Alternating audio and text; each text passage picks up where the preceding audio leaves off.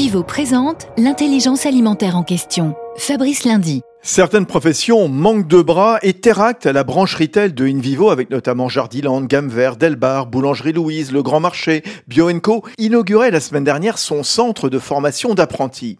Guillaume Darras, vous êtes le directeur général délégué de Teract.